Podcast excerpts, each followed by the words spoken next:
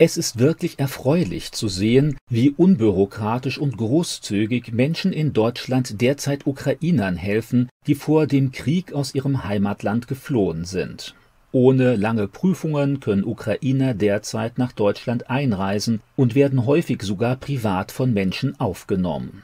Ganz vorbildlich engagieren sich zahlreiche Christen und auch ganze Gemeinden, indem sie diesen Flüchtlingen ihre Häuser öffnen und dadurch praktische Nächstenliebe demonstrieren.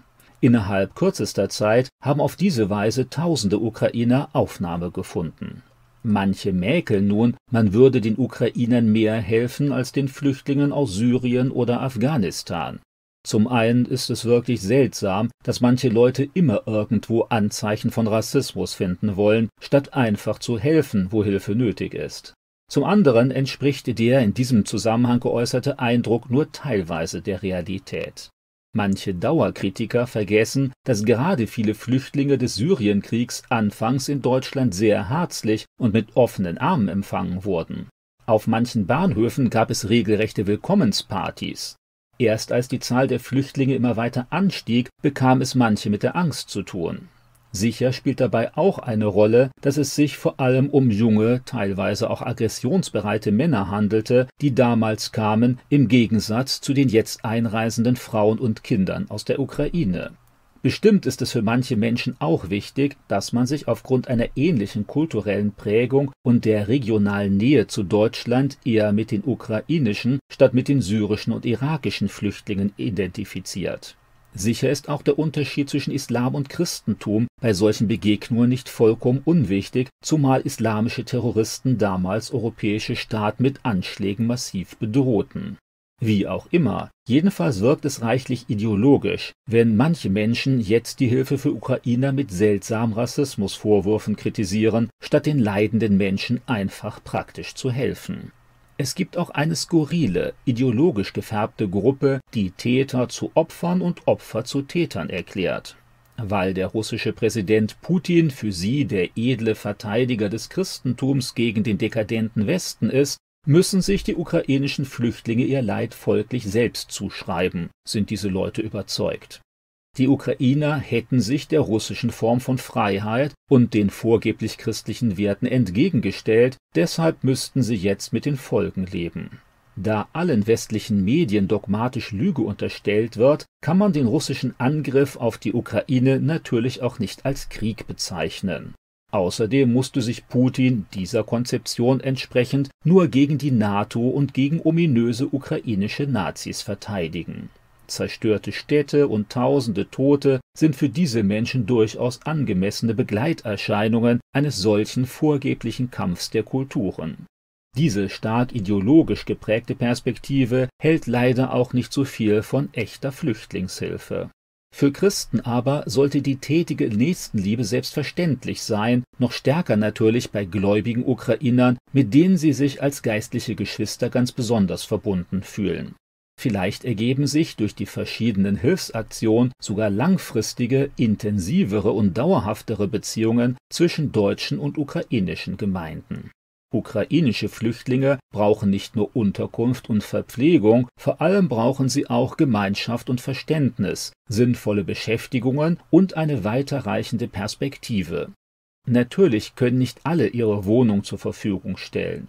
Jeder aber kann beten, Zeit zum Zuhören und Anteilnehmen investieren oder Aktivitäten für die verunsicherten ukrainischen Frauen und Kinder organisieren.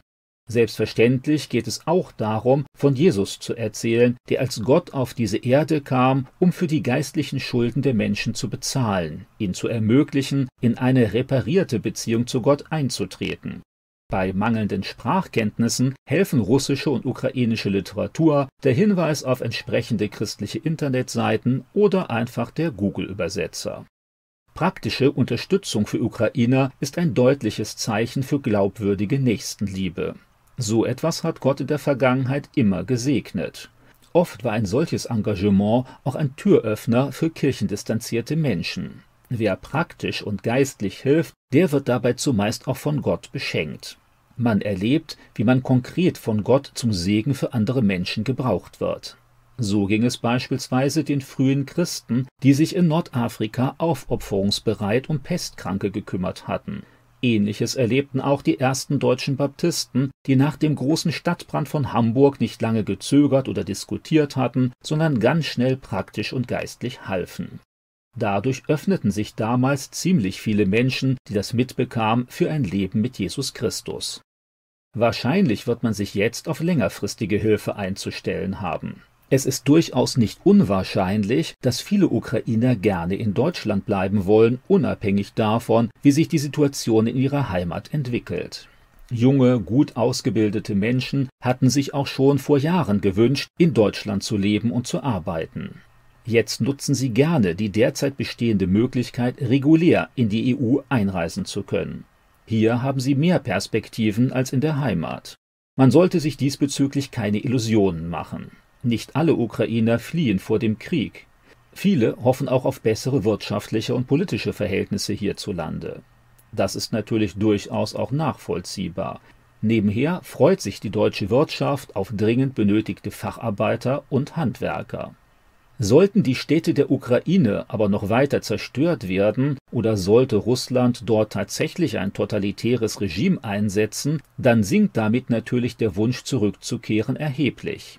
Zahlreiche Ukrainer aber suchen derzeit tatsächlich nur vorläufigen Schutz in Westeuropa und wollen wieder zurück in ihr eigenes Land, sobald das relativ gefahrlos möglich sein wird. Doch selbst im optimalsten Fall ist nur schwer absehbar, wie lange Russlands kriegerische Angriffe auf die Ukraine und der damit anhaltende Flüchtlingsstrom noch andauern wird selbst wenn die jetzt geflüchteten Frauen und Kinder schlussendlich doch wieder in die Ukraine zurückkehren sollten, werden sie tatkräftige Hilfe benötigen, um ihr angegriffenes und vielfach durch den Krieg belastetes Land wieder aufzubauen und eine Perspektive für die weitere Zukunft zu gewinnen. Die momentan zu spürende Hilfsbereitschaft wird also einen wirklich langen Atem brauchen. In den nächsten Jahren benötigt die Ukraine neue Hoffnung und Sicherheiten, die über materielle Zuschüsse hinausgehen. Christen können auch hier in einem verunsicherten Land echte Hilfe und geistliche Orientierung bieten. Auch Ukrainer brauchen Vergebung ihrer Schuld, eine Beziehung zu Gott und biblische Maßstäbe für die Bewältigung ihres Alltags. Materielle Unterstützung können und wollen viele geben. Echte Ruhe für die Seele, eine geistliche Erneuerung und die Kenntnis von Gott aber können nur Christen vermitteln. Das darf bei allen anderen Hilfsaktionen nicht vergessen werden. Menschen aus der Ukraine brauchen eine ganzheitliche Hilfe, die nicht bei medizinischen, militärischen oder finanziellen Aspekten stehen bleibt, sondern die Seele und den Frieden mit Gott beinhaltet. Eine ganz besondere Berufung haben in dieser Situation natürlich all diejenigen Christen, die Russisch oder Ukrainisch sprechen können